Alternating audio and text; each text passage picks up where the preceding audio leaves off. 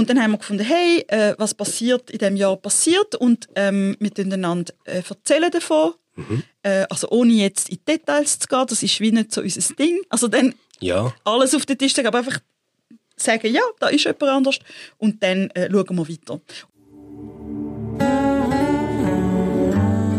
Konvers. Podcast mit aktuellen Themen, die uns bewegen und interessanten Menschen, die uns inspirieren. RefLab. So, heute zusammen ähm, zu Konvers. Heute ist Nadia Schnetzler bei mir zu Gast und ich habe mich wahnsinnig gefreut auf dich, Nadia. Hoi. Hoi, Stefan, hoi, ähm, zum das. Ja, super. Ich habe Nadia kennengelernt, als ich dann mal so ein bisschen Redaktion habe gemacht fürs Diesseits. Das ist ein Blog ähm, von der reformierten Kirche. Und wir haben gewusst, es gibt so eine Pussyhead-Aktion. Und ich weiss nicht, ich habe dann den Sibyl vorher angerufen und gesagt, ich brauche jemanden, der von außen kommt, aber trotzdem versteht, warum wir das machen. Und einfach richtig gut ähm, kann, kann schreiben und eine Story erzählen, warum das, dass man jetzt dort rausgeht mit diesen pinkigen Käppchen. Und dann hat sie gesagt, ja, das ist klar, du kannst Nadia Schnetzler fragen, die, die kann das. Und tatsächlich hast du einen wahnsinnig tollen Blogbeitrag geschrieben, den kann man immer noch lesen. Und der ist auch für das das Thema eher kontrovers war, dann mal, ist der auch gut angekommen und ganz viele Leute haben äh, den wohlwollend äh, kommentiert. Du hast dann geschrieben, wir ziehen uns warm an, Pussyheads laden zum langfristigen Dialog ein. So haben wir uns denen kennengelernt. Ich bin dir immer wieder begegnet auf Facebook, wo, wo ich gedacht meine Güte, die Frau hat eine Engelsgeduld, sich mit allen Leuten, die noch irgendetwas schreiben oder wenn loswerden oder nicht einverstanden sind, und zum Teil ist das so kleinlich, immer wieder auseinanderzusetzen und nochmal zu erklären und auf etwas hinzuweisen und so, hast mich dort äh, sehr, sehr beeindruckt. Und ich habe immer gedacht, ähm, wenn ich das mache, dann äh, bist du eine von den Frauen, die ich wahnsinnig gerne hier treffen Schön, dass du da bist, Nadia. Danke, danke für die Einladung. Ja, du, ich habe ein bisschen über dich recherchiert. Und ich habe gedacht, komm, wir fangen mal wirklich ganz vorne an. Weil ich habe das lange nicht gewusst. Ähm, deine Kindheit hat einen langen Zeitraum, glaube acht Jahre, gell, stattgefunden in Mexiko.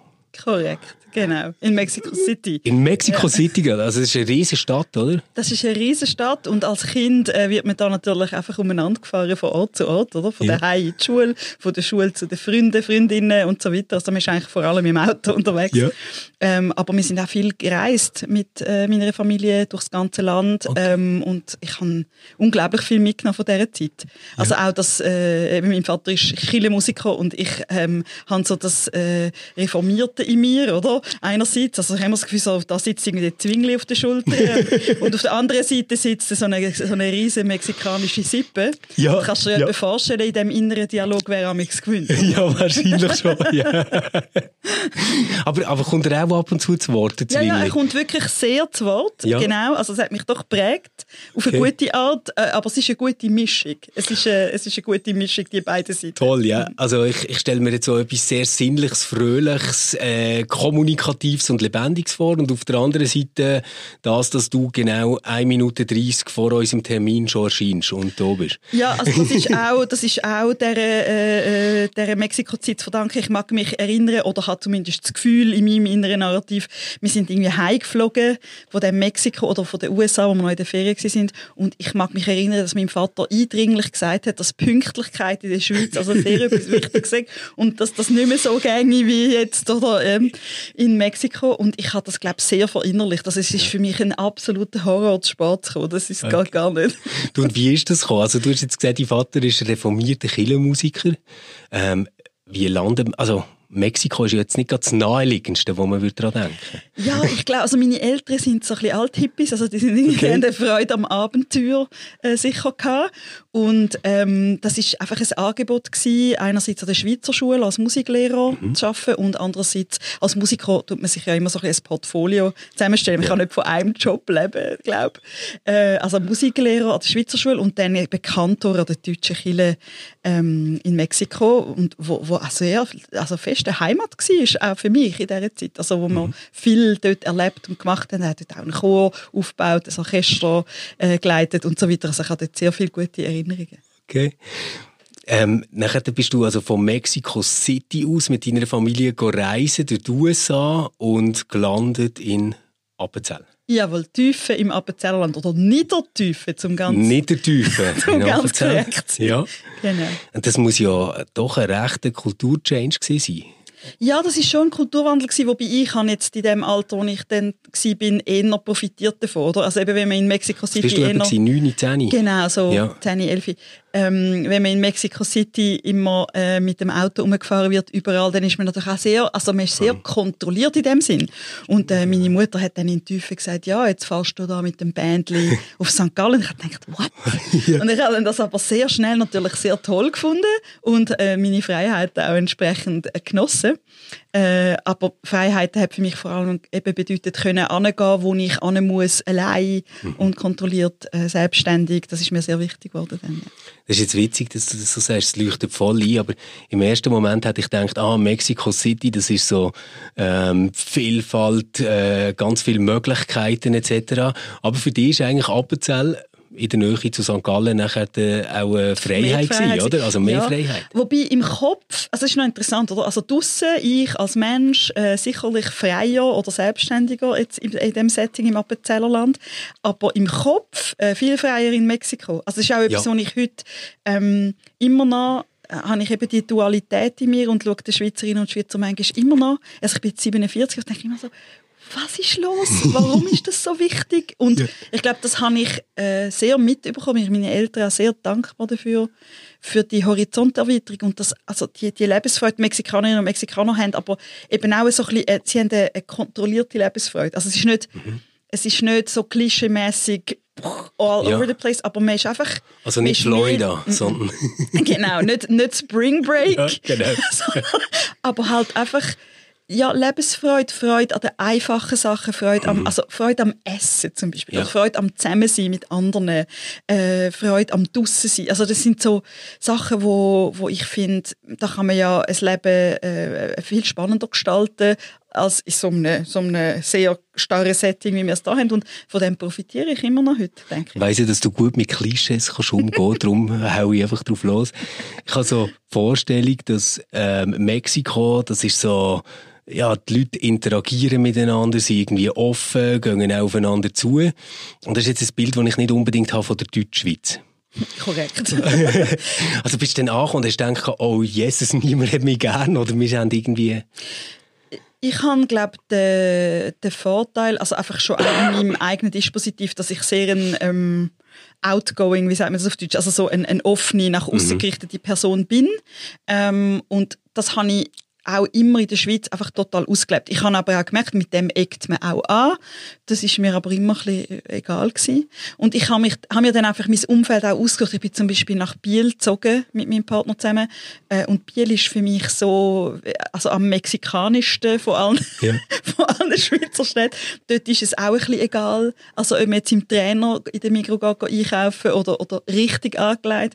Und das schätze ich sehr an dem Ort. Ähm, einfach das, das auch können, mich selber sein, was vielleicht in der Schweiz sonst eher ein bisschen anspruchsvoll ist. Ja.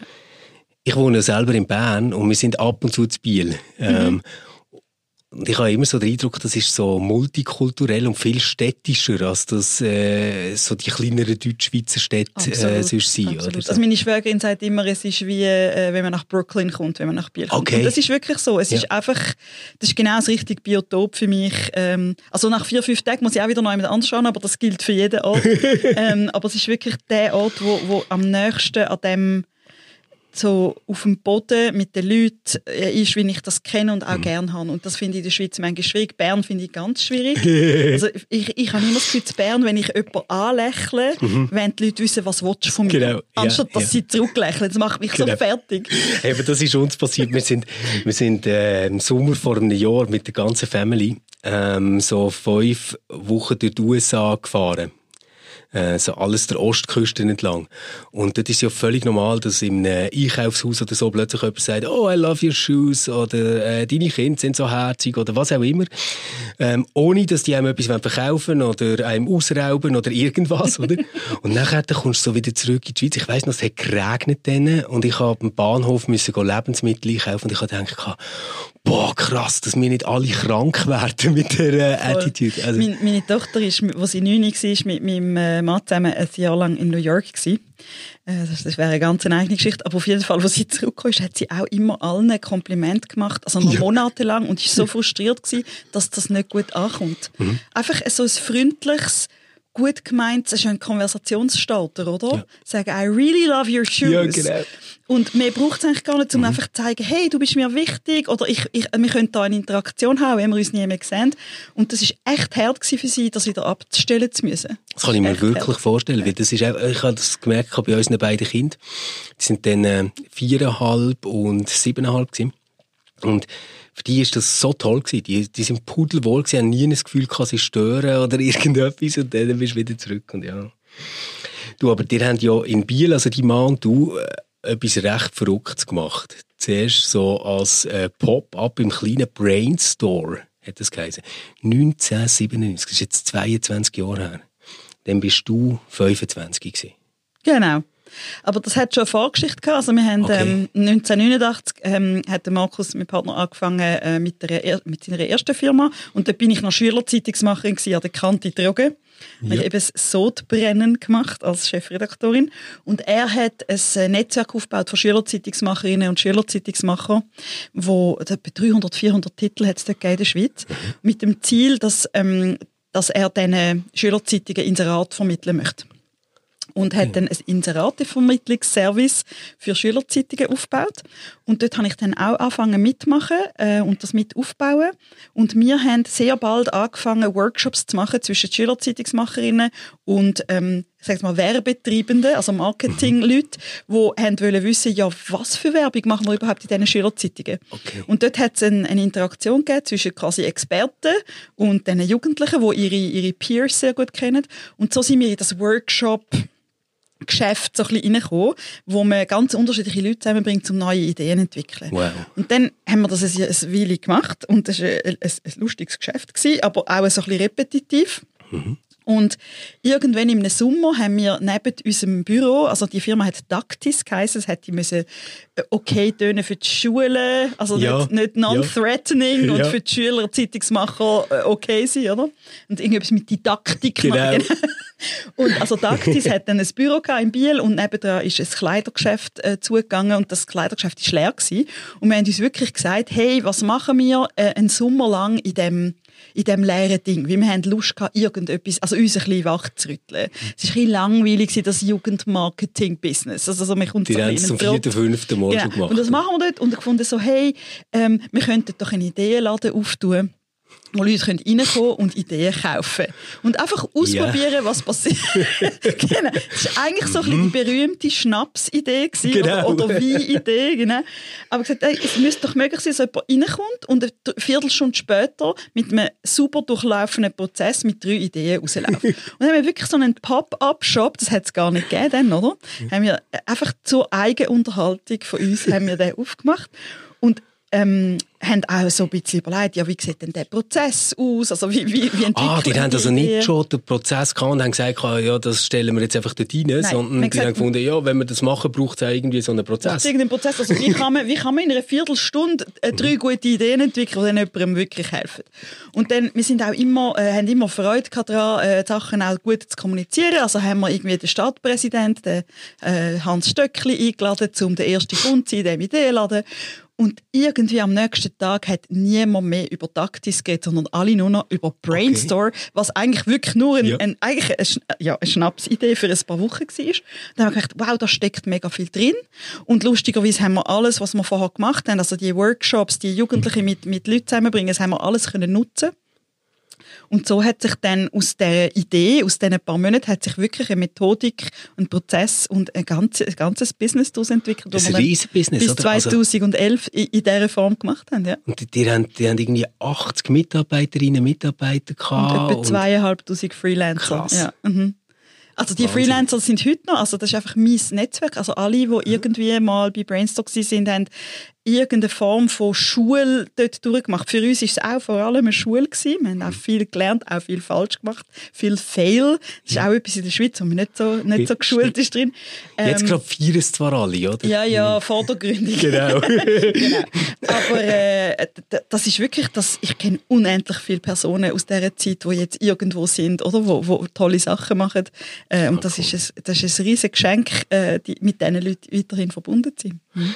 Und dann hat sich aber wieder der kleine Zwingli gemeldet auf der anderen Schulter und du hast das Ergebnis auch mal gesichert, oder? Das kann man ja schon sagen, mit dem Buch wo du äh, ah, ja, so meinst du das? Oder? So lustig. Also es ist auch ganz anders gelaufen. also ich meine, das, das Buch heisst «Die Ideenmaschine». Also die Ideenmaschine ist wirklich der, das ist der Prozess, den wir entwickelt haben, heisst so. Mhm. Also wir haben eigentlich wollen, ähm, den Beweis antreten, dass man Ideen kann systematisch entwickeln. kann. Das war in einer Zeit gewesen, wo quasi äh, die Ideen, für die Ideen ist äh, die Werbeagentur normalerweise zuständig gewesen, oder? Für eine, für eine Firma. Und meistens ist es nur um Kommunikation gegangen und die Idee ist eigentlich gratis gewesen. Aber hinten raus, das, was man mit dieser Idee gemacht hat, das war sauteuer. Ja. Und wir haben gesagt, wir wollen das umkehren, wir wollen sagen, hey, du stellst eine Idee und du weißt, es, kommen, es kommen nicht nur eine, sondern gute Ideen aus in diesem Prozess. Aber der Prozess hat eine Systematik, einen bestimmten Ablauf, bindet unterschiedlichste Personen ein, sodass du eine Garantie hast, dass du eigentlich auf den Knopf kannst drücken bei dieser Maschine und dann laufen die Sachen und hinten raus kommen eine Anzahl, 12, 15, 20 gute Ideen. Und äh, das funktioniert. Ähm, inzwischen ist es natürlich nicht nur der Prozess, weil das ist nicht so, das ist nicht so schwierig, einen Prozess zu führen, zum Ideen entwickeln. Schwierig ist dann eher hinten raus äh, den Change für die Umsetzung äh, wirklich anzubringen, die Leute zu motivieren. Ähm, Was bedeutet das für eine Firmenkultur genau, zum Kultur, Beispiel? Oder? Kultur ja. zu etablieren. Also da hat sich sehr, sehr viel entwickelt und heute ist Brainstory ein Netzwerk, das äh, Leute dabei unterstützt, die Kultur zu etablieren. Ähm, aber ja, haben, äh, das Buch ist auch lustig weil ich das natürlich nicht, ich habe nicht wollen, das Buch schreiben. Yeah. Äh, es ist irgend so ein Buchagent äh, auf mich zugekommen äh, nach einem Referat und da sind meine Kinder zwei und fünf gewesen. Okay.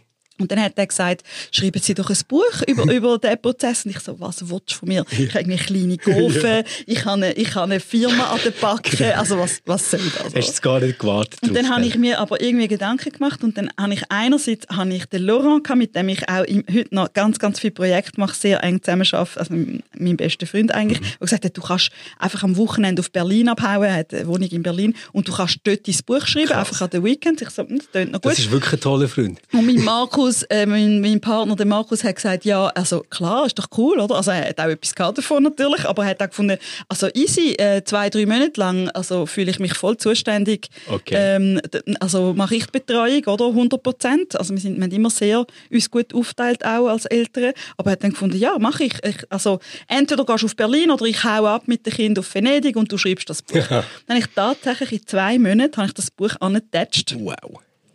Also es hat ja fast 300 Seiten, oder? Ja, ja, ja. ja genau. Also es ist auch lustig, weil ich bin ja, also ich habe ja journalistische Ausbildung mhm. ähm, und habe dann äh, dem, Journali dem Buchagent ein Testkapitel geschickt. Und das ist irgendwie fünf Seiten lang. Sie hat gesagt, was ist das? Er gesagt, das ist das erste Kapitel. Ich gesagt, nein, nein, ein Kapitel hat irgendwie 20 Seiten. Du musst das mit Anekdoten ja, und mit, ja. und ich so, oh mein Gott. Und dann habe ich aber gemerkt, ich habe so viele Geschichten zu erzählen aus dieser Zeit natürlich, dass ich das natürlich gemacht habe. Und lustigerweise, also das Buch ist jetzt extrem veraltet, was jetzt, äh, hat sich viel entwickelt nach in diesem mhm. Prozess. Aber es ist immer noch ein gutes Referenzbuch, um einfach zu verstehen, dass man einen Ideefindungsprozess kann systematisch führen kann. Und letztens bin ich am Referat in Interlaken und dann liegt der alte postet, Schinken auf. Posten, gell? Ja, ja. oh mein Gott, das genau. ist ja wirklich Kannst nicht mehr sehen, up to date, aber es scheint immer ja. noch Leute zu geben, die es lesen wollen. Ich glaube, das Faszinierende daran ist ja so die Abkehr von dem, ah, für eine gute Idee braucht es ein Genie. Mhm, genau. Oder also wenn, wenn wir doch irgendwie so an Kreativität und gute Ideen denken, dann denkt man doch irgendwie so Don Draper, wo einfach kommt, äh, sein Glas Whisky leer trinkt und dann sagt, wir machen es so. Oder? Das erinnert mich an das Gedicht von Brecht über, über äh, die großen Männer, weißt du, wo er sagt, ich weiß nicht, muss er Cäsar besiegte die Gallier allein, hatte er nicht wenigstens einen Koch dabei. Genau, genau. genau.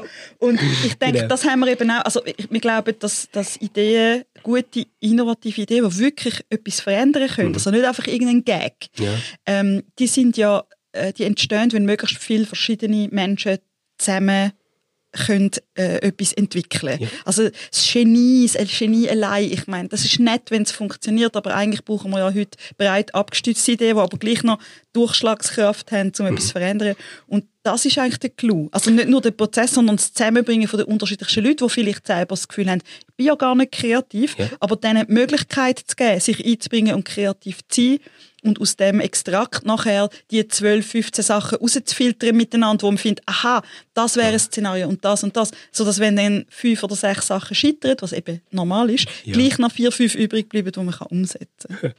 Und du hast anscheinend sehr, sehr viel gelernt aus dieser Zeit mm. und hast äh, nachher gefunden, das nimmst du gerade mit ins nächste Unternehmen, das du gegründet hast, oder? Also Word and Deed, das gibt es bis heute. Genau, ja, das ist meine Einzelfirma, das ist meine One-Woman-Show. Übrigens mit einer mega schönen Webseite. Also finde ich, wow, super stylisch. Merci. Und auf dieser Webseite habe ich ein Zitat gefunden von Konstantin Seibt über dich. Okay. Ähm, also wir sind jetzt bei der Republik, oder, wo du wirklich einen grossen Anteil hast gehabt, ähm, beim Mitgründen. Ähm, er hat gesagt, Nadja kam für einen Abend, um bei der Entwicklung des Namens zu helfen. Es wurde der längste ihres Lebens. Sie blieb, weil sie bemerkte, dass die anwesenden Jungs nicht nur einen Namen brauchten, sondern ihr Konzept noch stark schärfen mussten. Bis zum Namen allein dauerte es noch weit mehr ein Jahr. Sie war bislang, äh, bislang nach dem Crowdfunding der Motor des Unternehmens. Das ist krass der Motor des Unternehmens. Und ich würde es ein bisschen anders sagen. Ja, ich, ich würde es wahrscheinlich ein bisschen anders sagen. Ich glaube, ich bin einfach, ich habe das gemacht, was ich immer mache, nämlich äh, mir überlegen, wie wird aus dieser Gruppe ein Team, wie kann das Team in dem, in dem halsbrecherischen Tempo, wo wir da anlegen wie kann das möglichst gut zusammenarbeiten, wie kann das möglichst, vor allem am Anfang, wo man noch wenig ist, also sechs, sechs, neun, elf, zwölf Leute, wie können wir dann auch die Kraft von, ich sage jetzt mal, Unity nutzen. Also wirklich versuchen, etwas anzubringen, wo alle überzeugt und aber trotzdem mutig ist und niemand auf der Strecke lassen. Und wenn dann irgendwann wachs ist, musst du andere Strategien entwickeln. Aber in dem Sinne der Motor, ja, ich bin halt, ich bin eine Moderatorin, also ein Facilitator. Ich, ich liebe es, Gruppen zu ermöglichen, dass sie das machen können, was sie machen. Also ich sehe das eher als meine Aufgabe. Also ich habe nicht das Gefühl, dass ich der Motor bin, aber sicher der Facilitator, ja. Ja, ja, cool. Ja, ähm, ich habe als ich über dich nachgedacht habe, sind bei mir so zwei Begriffe ganz zentral aufgekommen, ähm, wo, wo ich immer gerade mit dir verbinde. Und das eine weiss ich nicht, ob ich es richtig ausspreche, Kanban. Ist das richtig? Kanban, korrekt. Kanban, super. Und das andere, Purpose. Mhm. Ähm, komm, wir fangen mal mit Kanban an. Ja, das ist lustig, weil ich würde eigentlich lieber mit Purpose anfangen. Also, aber fangen wir mit Kanban an. Kanban ist ein extrem nützliches Werkzeug für Teams, um sich selber organisieren. Mhm. Also es gibt ja immer mehr Teams, die ähm, keinen Chef, keine Chefin im üblichen Sinn mehr haben. Es gibt immer mehr Organisationen, die auf Selbstorganisation und Selbstverantwortung setzen und eben Hierarchien abschaffen oder, mhm. oder ausnivellieren. Und jetzt, wie, äh, wie entscheidet man denn als Team, was jetzt gerade ansteht und wer was macht und äh, was wichtig ist, was nicht wichtig ist? Und Kanban ist so ein Visualisierungstool, aus einem, aus einem riesengroßen Topf von Lean Management, ja. ähm, wo eigentlich einfach ist eine Wand mit verschiedenen Spalten von, das könnte man machen, bis zu, das haben wir gemacht, mit Post-its in diesen verschiedenen genau, Spalten. Genau, immer Post-its, oder? ja, das ist halt, ja. äh, genau, bring mir etwas Besseres. Nein, nein, nein, nein, ist gut. Ist aber, also einfach, oder, oder einfach Zettel, es können auch Magnet sein, ist egal, ja. aber mit Post-its geht es halt relativ schnell. Und da kannst du dich als Team davor treffen. Viele von diesen Teams, die das ähm, wirklich für sich nutzen, treffen sich, sagen wir mal, am Morgen 10 Minuten und bevor sie heimgehen, nochmal 10 Minuten und haben sonst keine anderen Sitzungen. Also es ist wirklich ein riesen... Krass. Oder keine andere Sitzungen, außer inhaltlich. Oder ja, man ja. sagt, okay, was machen wir jetzt für ein Konzept, aber nicht mhm. Abstimmungs-, Koordinationssitzungen, die ja unglaublich unglaubliche Zeitfresser sind in unserem ja, ja. Alltag, sondern die treffen sich vor dem Board und sehen sofort, oh wow, hey, da vorne äh, hat es nichts mehr oder es kommt nichts Neues rein, was machen wir da? Oder hey, wir haben Stau in dem, was wir gerade am machen sind, wie kriegen wir das fertig? Mhm. Und ähm, das ist eine super Praxis und ich ähm, ich benutze es vor allem deshalb gern mit Teams, weil es eben äh, du kannst sofort starten, du musst eigentlich fast nichts wissen über die Methodik, um sofort zu sehen, wie es funktioniert. Ja. Aber du kannst endlos lang damit lernen, du kannst dich okay. endlos lang damit weiterentwickeln ähm, als Gruppe und wirklich verstehen, was machen wir da eigentlich, warum machen wir es, das wäre dann wieder Purpose. Mhm. Ähm, machen wir eigentlich in dem System das, was wir uns vorgenommen haben, oder machen wir irgendwelches Zeug, das uns ablenkt? Ähm, und das ist ein super, super Einstieg in bessere Kollaboration, in bessere Zusammenarbeit. Und ja, kann man. Und wahrscheinlich stark auch, dass, dass man sofort etwas sieht, oder? Genau, Wo man, sieht sofort, was passiert. Ja, Weil das ist ja das ist eigentlich immer ein eine Blackbox, oder? Genau. Stell dir vor, du schaffst irgendwie in einem Team, wo jetzt noch einen Chef oder eine Chefin hat und die Chefin kommt rein und sagt, hey, ich habe da ein, ein brennendes rotes Post-it, yeah. wo mega wichtig ist und dringend was genau. Und hey, Stefan, du hast schon noch Zeit für das, oder? Und du sagst eigentlich so diffus, ja, shit, ich habe genug zu tun. Ich, also, komm, bleib mal weg mit deinem roten Post-it. Aber anstatt dass ihr eine Konversation habt darüber, wo du wie kannst zeigen, hey, look, das ist gerade in meinem System, mhm. das läuft gerade heiß, das kommt nachher, zu dem habe ich schon ein Commitment abgegeben.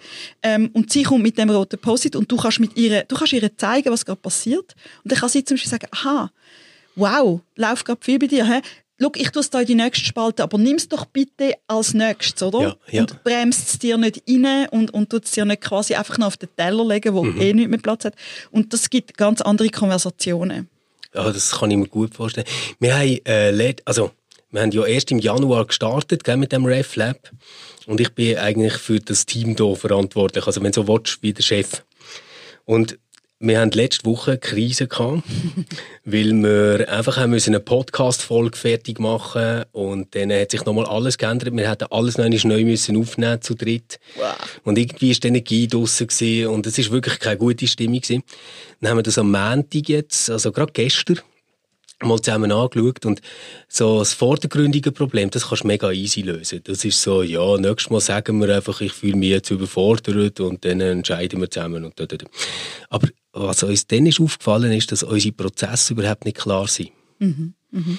Und das ist gestern, haben wir nachher wirklich sind wir lang zusammengesessen, die Stimmung ist immer wie besser geworden, weil wir wie haben gemerkt, wir haben ein Organisationsproblem ja. und gar nicht ein zwischenmenschliches Problem, oder? Also und das tut sich natürlich gegenseitig beeinflussen, oder? Also ja. wenn ich sehe, was läuft, wenn ich sehe, andere anerkennen auch, was, ich, was bei mir alles läuft, ich sehe gleichzeitig, ah, ah, du machst etwas, da müssten wir uns eigentlich absprechen. Ja. Also, oder das könnte man ja zusammen machen. Und das ist so banal, das einfach irgendwie auf den Schirm zu bringen, anstatt das in so Blackboxen zu lassen. Mhm. Und dazu auch das Ritual zu haben, sich eben zu sehen. Ja. Also darum äh, habe ich auch sehr gern, wenn die Teams wirklich mit einer Wand und Post-its arbeiten, ja. ähm, weil dort muss man sich treffen, wenn ja. alle sich hinter einem Bildschirm Also dass es auch wirklich einen Ort hat, oder? Physisch, genau. Man kann das auch online machen, mhm. aber einfach wichtig ist, dass man ein Ritual hat, wo man sich sieht und sagt, was läuft. Und nicht jeder und jede einfach seine Liste hat und ein bisschen erzählt, was läuft, sondern dass man sich verknüpfen kann und verstehen, aha, ah, das hat, da hat es Synergien, da hat es Sachen, die man zusammen machen kann. Und da gibt es Zeug, das hängt da schon ewig und niemand kümmert sich darum, ja, müssen wir das wirklich machen oder meinen wir das nur? Ja. Oder? Und das einfach zu sehen und, und die Konversation zu haben, sich damit auseinander, eigentlich sich damit auseinandersetzen, machen wir eigentlich das, was wir wollen und müssen machen oder, oder sind wir abgelenkt von Nebenschauplätzen und Sachen, die cool irgendwie den Drive rausnehmen aus dem, was wir machen. Ja, wenn du jetzt das so erzählst, bekomme ich richtig Lust, ähm, das auch zu machen. Wo ich den Wikipedia-Artikel gelesen habe, ehrlich gesagt gar nicht. Ja, aber dort ist irgendwie so, Toyota genau. hat in der Produktionslinie ein Problem gehabt und nachher haben das muss man eben wissen. Also das ist aber eine sehr spannende Geschichte, das mit Toyota. Von dort her kommt der Begriff Kanban. Das war früher einfach ein Zettel, das irgendwo in einem Materialstapel ist, wo dir sagt, so hey, gesehen, genau. jetzt musst du das Material abstellen. Ja. Und dann haben eben zwei Freunde von mir, die Softwareentwickler sind, ähm, äh, vor etwa 16 Jahren, haben die gesagt, die Idee muss man eigentlich können transportieren in die Wissensarbeit. Ja. Also eigentlich sehen, wo ist die Limite in dem System, wie viel, wie viele Sachen kann das System eigentlich leisten und wenn muss man Sachen nachziehen. Wenn, mhm. wenn ist es Zeit, um etwas nachzuziehen und wenn ist es Zeit, um noch warten. Ja. Das ist eigentlich eine Übersetzung Und in der Wissensarbeit ist Kanban halt eben ein Board mit Zettel und in der, in der Produktion ist es irgendwo ein Zettel in einem Stapelmaterial. Das ist eigentlich eine sehr interessante Adaption, oder? dass man etwas nimmt aus einem relativ linearen Produktionsprozess aus der Industrie und das nachher dann eigentlich zu einem Wissensmanagement-Tool macht ja. in einem Dienstleistungsbetrieb auch, oder? Steckt natürlich noch ein bisschen mehr dahinter, weil also wenn man sich ein bisschen mit Kanban auseinandersetzt, ist es natürlich viel, viel mehr als das banale Board mit Zettel. Mhm. Ähm, und ich glaube, äh, es, es hat ganz viele ähm, Sachen in dieser Kanban-Übersetzung für die Wissensarbeit, die einfach mit sehr guter Praxis zu tun hat, aus, wo tatsächlich aus der Industrie kommt. Also eben dem ganzen Topf von Lean Management, wo inzwischen ein, ein Rezept geworden ist, leider, wie alle ja. Sachen, wo, wo irgendjemand mal gut findet, wird es ein Rezept, aber eigentlich sind das alles sehr gute Prinzipien. Also das Prinzip zum Beispiel von Pull versus Push. Ja. Also sagen, anstatt dass ich dir nochmal etwas auf den Teller lege, sagst du, oh, jetzt habe ich Zeit für das. Das ist ein ganz, ganz banales, kleines äh, Scharnier, eine kleine Änderung, die bedeutet, dass du im Driver's Seat bist, du im, im, im Fahrersitz hockst und sagst, jetzt mache ich das. Und das erhöht automatisch den Flow von dem ganzen System. Mhm. Oder wenn alle mhm. das so machen, anstatt wenn alle etwas auf den Teller noch knallt bekommen.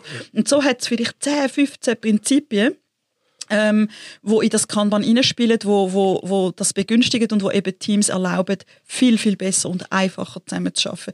Eigentlich am Schluss ist es gesunder Menschenverstand einfach also, sichtbar ja, das, das denkt man ja eigentlich noch bei Filmen, oder? Und, und merkt aber nachher immer, dass man so bei Kulturfragen wieder ansteht. Ähm, auch, auch jetzt der neue Bestseller, der gerade überall rumgeht, New Work Needs Inner Work, oder? Mhm. Der bearbeitet ja eigentlich genau das Problem, dass dass wir eigentlich schon wüssten, wie organisieren, ja. aber noch nicht die Leute sind, die das nachher zusammen können ausfüllen können. Und das ist eine schöne Brücke zum Purpose-Thema. Ja, genau.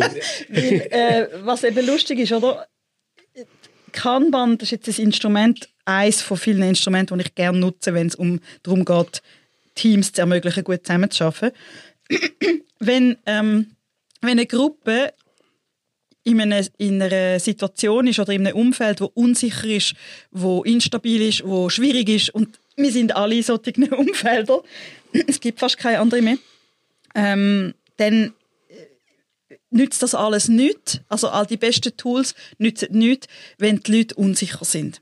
Weil in einem instabilen Umfeld hat Unsicherheit einen riesengroßen, einen riesengroßen Effekt. Wenn du in einem stabilen Umfeld bist und du bist ein bisschen unsicher ja. und du hast deinen Job und du machst genau das Zeug, was du schon drei Jahre dann ist das nicht so schlimm, oder? Mhm. Aber wenn du musst interagieren mit anderen und dich auseinandersetzen und kommunizieren und verstehen, ähm, hm, was kann ich jetzt von dieser Person erwarten und was muss ich einbringen, darf ich einbringen. Und dann bist du unsicher, gibt es eigentlich zwei Strategien. Du wirst entweder pushy mhm. und aggressiv oder du ziehst dich komplett zurück und, und wirst ein Murblümchen, wo sich nicht mehr... Okay. Genau. Und wir haben, also Laurent und ich, die auch die Republik mit aufgebaut haben, haben in diesem Kontext speziell gemerkt, hey, in so einem heißen Umfeld, wenn die Leute unsicher sind, ist das Gift, weil dann geht etwas kaputt oder dann geht etwas wird die Instabilität noch größer. Und wir haben gesagt, wenn die Leute wissen, wer sie sind, für was sie brennen und was sie von dem mitnehmen in die Arbeit, also ist ja nicht manchmal alles, manchmal auch nur ein kleiner mhm. Teil. Wenn man das besser versteht, dann muss man auch nicht unsicher sein. Weil dann kann man sagen, hey, ich bin da, um die Leute zu connecten. Oder ich, jetzt Nadja, ich bin da zum Facilitaten. Ich bin ja. da zum etwas ermöglichen. Ich muss gar nicht mit jeder Idee, ich muss das gar nicht alles super finden. Sondern ich muss dafür sagen, dass die Gruppe das super findet, zum Beispiel. Das, ist quasi wie ein Kern, der dich ausmacht in einem Team genau, oder in einem Motor, Prozess. Oder ein Kompass. Immer, ja irgendetwas, wo ich kann sagen was ist mir eigentlich ja. wichtig? Und mich auch können zu entkoppeln von Sachen, die für mich nicht wichtig sind. Mhm. Mhm. Ähm, wenn ich das kann, dann, äh, dann hat die Kollaboration auch eine bessere Chance.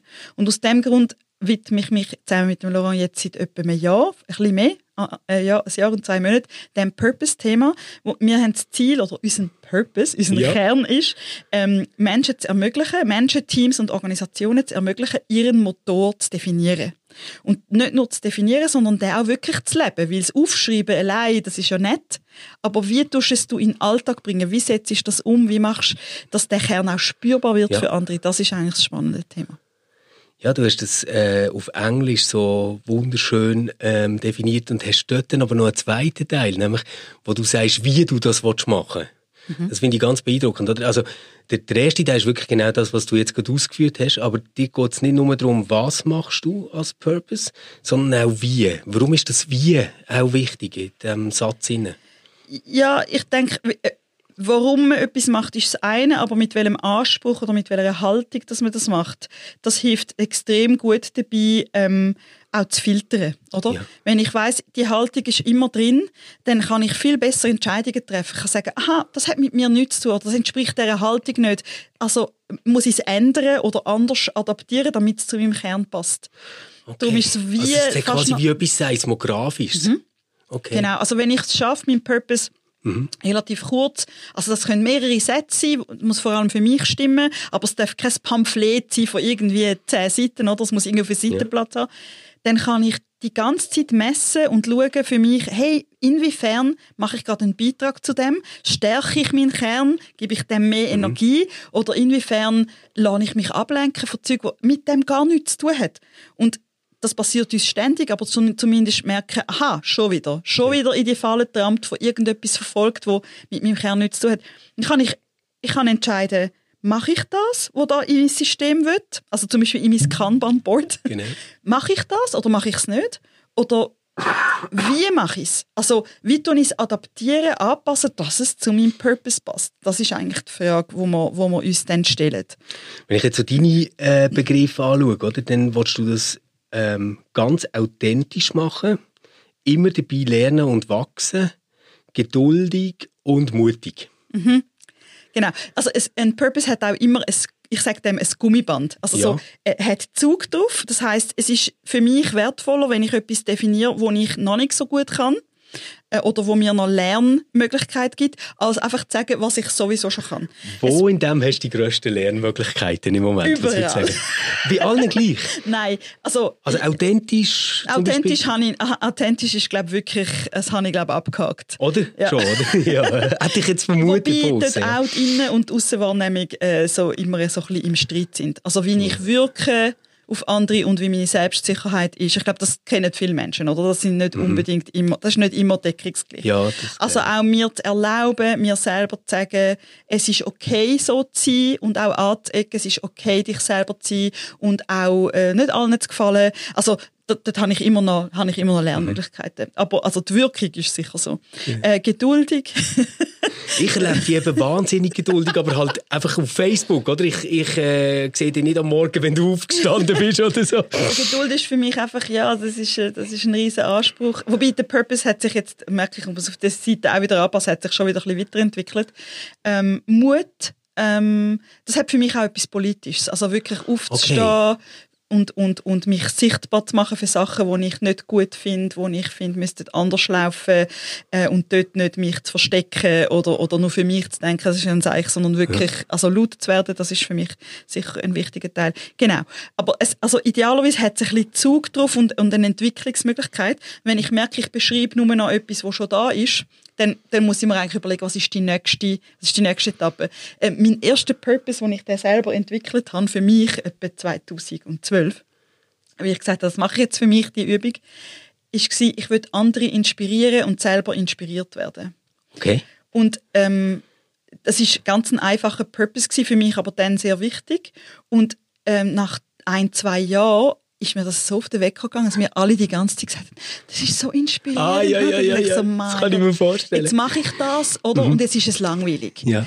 Das heißt aber nicht, dass ich den Anteil verloren habe. Ich finde, das, das ist einfach, das ist jetzt Teil von mhm. meinem Kern. Ich muss das aber nicht mehr beschreiben. Ich muss das nicht mehr sagen. Das passiert einfach. Sondern ich kann jetzt mich auf Sachen konzentrieren, die mich mehr herausfordern. Also zum Beispiel das Thema Meaningful Conversations. Ja. Also eben, äh, einen wirklichen Diskurs zu haben, ein wirkliches Gespräch mit dem Gegenüber, das finde ich einen extrem wichtigen Teil für mich, aber auch für die Teams, mit denen ich arbeite. Wie reden wir miteinander? Wie setzen wir uns miteinander auseinander, sodass wirklich etwas Neues kann entstehen kann? Mhm. Ähm, das finde ich eine riesige Herausforderung und bin ich also habe ich das Gefühl, bin ich weit weg davon, irgendwo Expertin in dem zu sein. Ah, du hast ja jetzt natürlich in deinem Purpose, der jetzt auf deiner Webseite ist, oder? mit dem Always Learning and Growing, eigentlich etwas drin, wo du musst sagen, ja, das kann nicht zu einem Stillstand kommen, sonst bist du nicht mehr auf dem Weg, oder?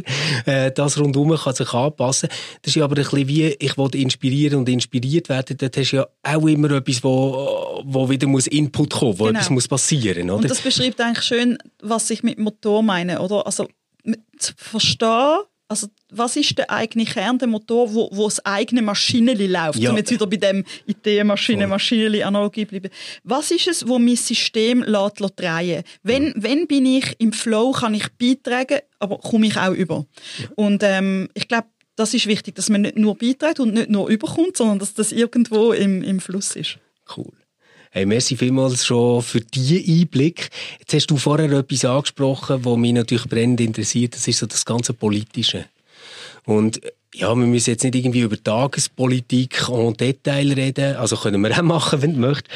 Aber ich habe manchmal so ein bisschen das Gefühl, dass vielleicht alles so ein bisschen auseinanderdriftet. Dass sich alles polarisiert, dass es irgendwie nur noch Gräben gibt, wo man sich darüber anschreit. Also gerade jetzt, wenn ich an Thüringen, AfD denke oder USA Impeachment-Verfahren, wo, wo, ich, wo ich wirklich das Gefühl habe, unsere Gesellschaft ist, ist wie geteilt oder, oder total zur, ja, zerklüftet in, in Gegnerschaften.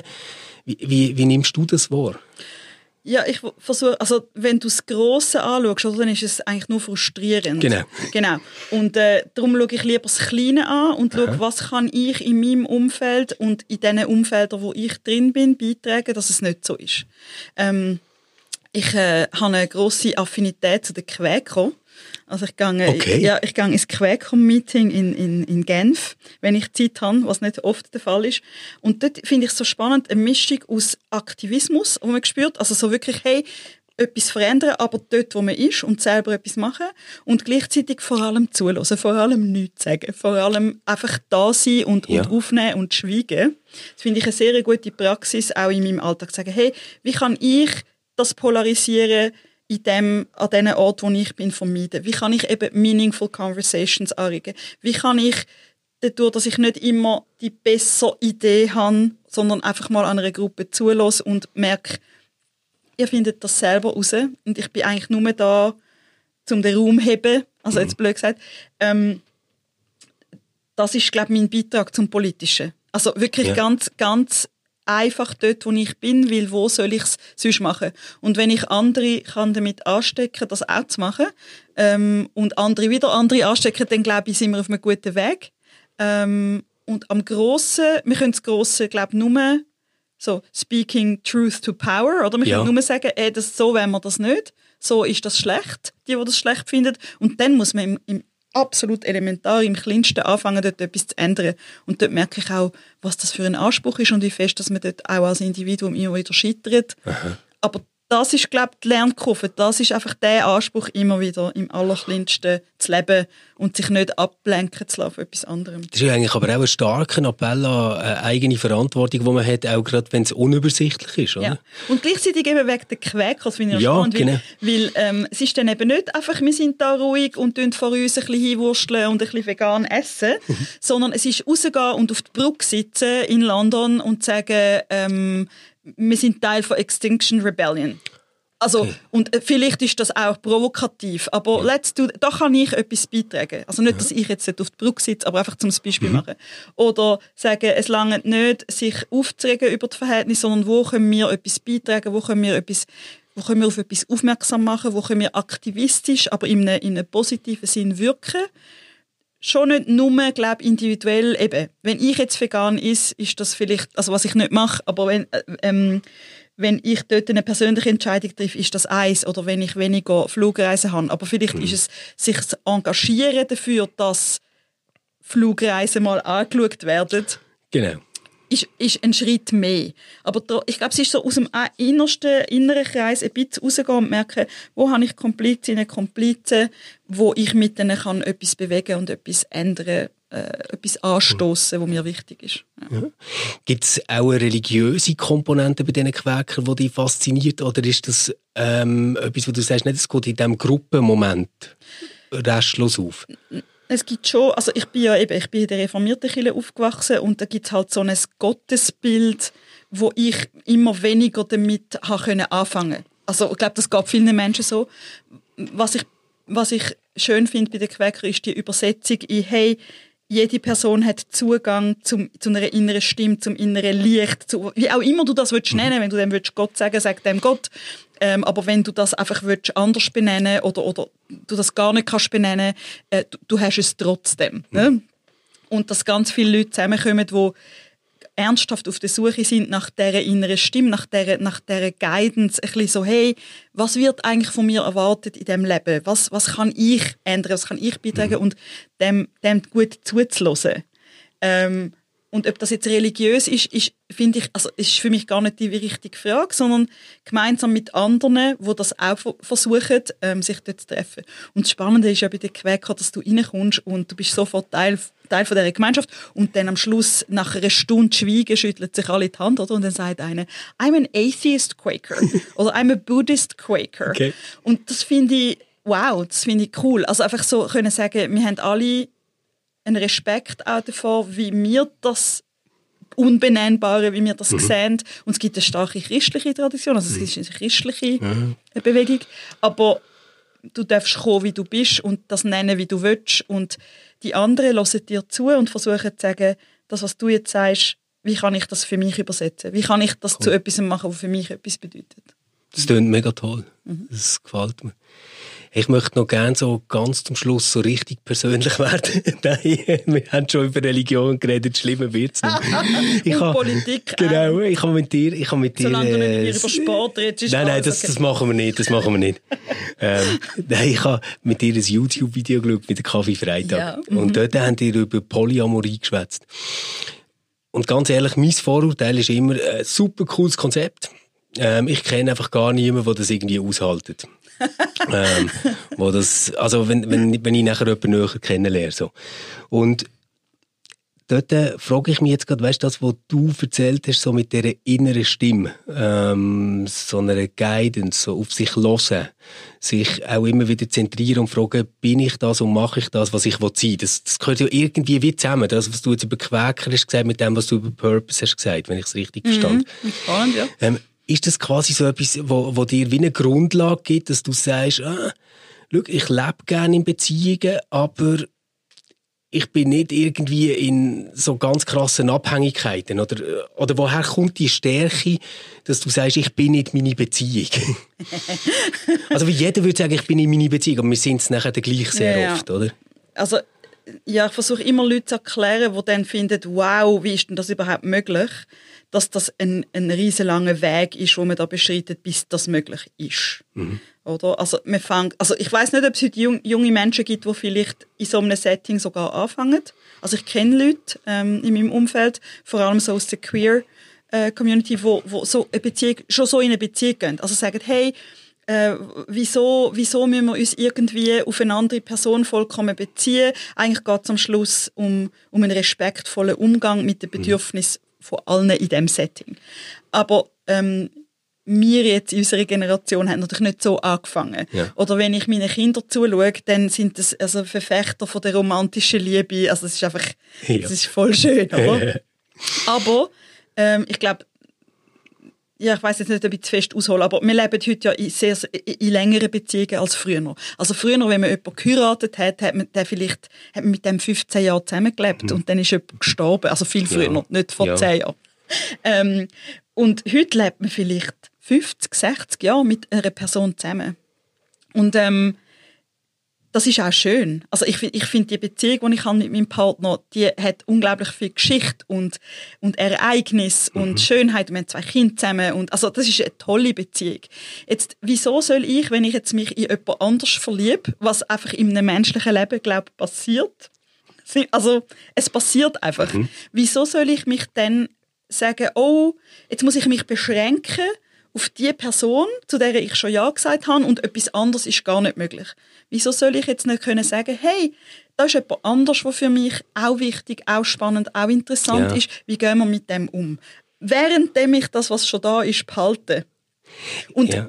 das ist ein Weg, wo wir dann irgendwie zusammen zurücklegt und wir haben das Glück gehabt, dass wir haben können das recht früh rein theoretisch mal ansprechen. Also wir können theoretisch sagen, wo der Markus mit, mit äh, unserer Tochter ein Jahr weg ist auf New York, sagt, wie gehen wir mit dem um, dass wir jetzt ein Jahr nicht zusammen sind? Was, was sind die Spielregeln? Okay. Oder?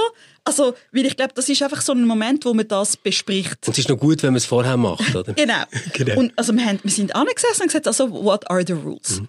Und dann haben wir gefunden, hey, äh, was passiert in dem Jahr passiert und ähm, wir einander äh, erzählen davon. Mhm. Äh, also ohne jetzt in Details zu gehen, das ist wie nicht so unser Ding. Also dann ja. alles auf den Tisch legen, aber einfach sagen, ja, da ist jemand anders und dann äh, schauen wir weiter. Und beide natürlich haben überhaupt keine Zeit gehabt, in diesem Jahr irgendeine zweite Beziehung aufzubauen, weil ich habe gerade angefangen, meine, eben meine One-Woman-Show aufzufahren, meine eigene Firma und der Markus hat in New York genug zu tun mit einer Neunjährigen, die also rund um die Urbetreuung eigentlich wünscht und unterhalten wird werden und die Stadt sehen, sodass das pure Theorie geblieben ist. Und nachher aber, äh, äh, in dem, also wo alle wieder zusammen sind, ist es plötzlich aktueller geworden. Okay. Also äh, hat jemand von uns dann gesagt, hey, es gibt jetzt jemanden und wie, also gilt, mhm. gilt das immer noch. Und dann sind wir also so tief entspannt gewesen, irgendwie, ja. äh, aber auch halt schon über 20 Jahre oder 25 Jahre zusammen. Okay. Mit allen Höchst und Tiefs, ja. auch mit einem klaren mit einer klaren Idee, ja, wir, wir gehören zusammen, wir wollen zusammenbleiben und wie machen wir das jetzt? Und dann haben wir das angefangen auszuprobieren und haben angefangen zu verstehen, dass das, wir das beide nicht als bedrohlich erleben, was, was sicher auch nicht für jede Beziehung gilt, oder? Und so Step by Step. Und ich glaube, das ist wahrscheinlich für mich, also wenn jetzt das jemand ausprobieren will, würde ich sagen Step by Step und auch immer können zurückgehen oder sagen, hey, für mich ist es zu viel, können wir mal eine Stufe zurück.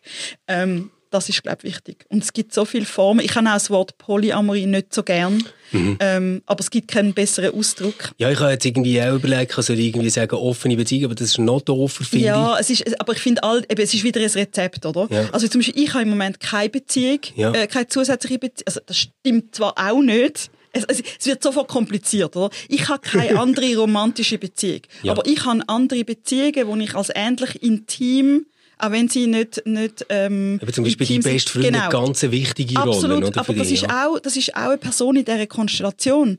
Weil mhm. ähm, am Anfang ist es schwierig, sie zum aushalten, dass jemand anders so wichtig ist für mich, mhm. für meinen Partner. Also Sex hat überhaupt keine ja. Rolle gespielt in dieser Beziehung, aber trotzdem, das ist, das ist fast bedrohlich. Das könnte ich mir jetzt aber auch vorstellen. Also das, oh. jetzt, jetzt irgendwie Sex, das wäre glaube noch recht entspannt. Mhm. Aber, aber wenn jetzt meine Partnerin würde sagen, also ich habe hier einen besten Freund, der ist mindestens so wichtig genau. wie mein Mann, das genau. fände ich glaube so... Und zwar, weißt du, wie so wie die Exklusivität von mir würde angreifen. Und das scheint irgendwie bei euch wie nicht so... Genau. Ähm, gefährdend zu sein für euch. Man, man, braucht, glaube ich, einen guten Boden oder... Aha wenn man gerade so anfangen will, ein extrem gleiches Verständnis davon, was man meint. Ja. Oder weil, was man meint mit dem, ist nochmal etwas anderes. Und mein Partner zum Beispiel hat jetzt eine Beziehung äh, mit einer Frau, sie haben zusammen ein Kind. Äh, die Frau hat auch einen Partner und die haben auch zusammen zwei Kinder und wir sind jetzt eigentlich eine riesige Großfamilie, cool. wo ich auch dazugehöre. Also feiern ihr auch zusammen Geburtstag von den Kindern? Genau. So. Oder ich hüte ab und zu äh, die Kleine, okay. oder, wo jetzt irgendwie die Tochter ist von meinem Partner und der Freundin.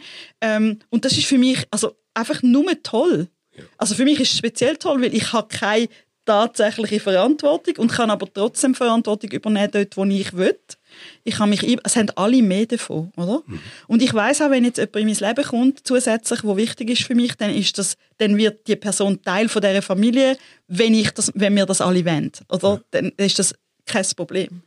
Und ähm, das finde ich eigentlich viel ein, ein zeitgemäßeren Anspruch, also auch an Gemeinschaft, also an, an Miteinander das Leben zu gestalten und einander zu supporten.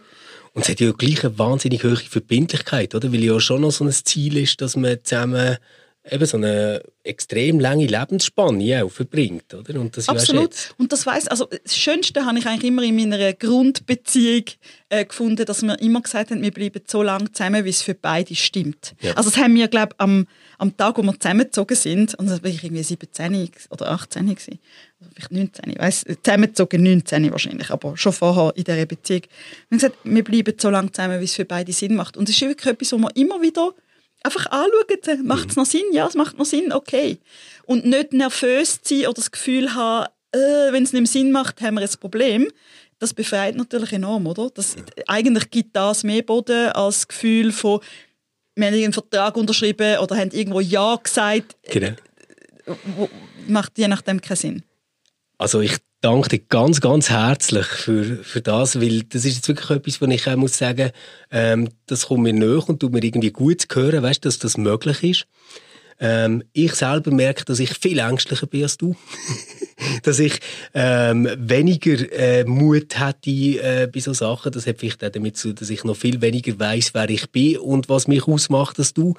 Ich werde auf jeden Fall über das nachdenken, was mein Purpose ist, weil vielleicht ist das so ein Schlüssel, um äh, weniger andere Menschen zu verbrauchen, ähm, zum zum spüren, dass man ein Individuum ist. Mhm. Also ich nehme äh, das mit und ich denke ganz fest auch darüber nach, was das für unser Team bedeutet, was du mir jetzt äh, erzählt hast. Merci vielmals, Nadia. Danke dir, Stefan.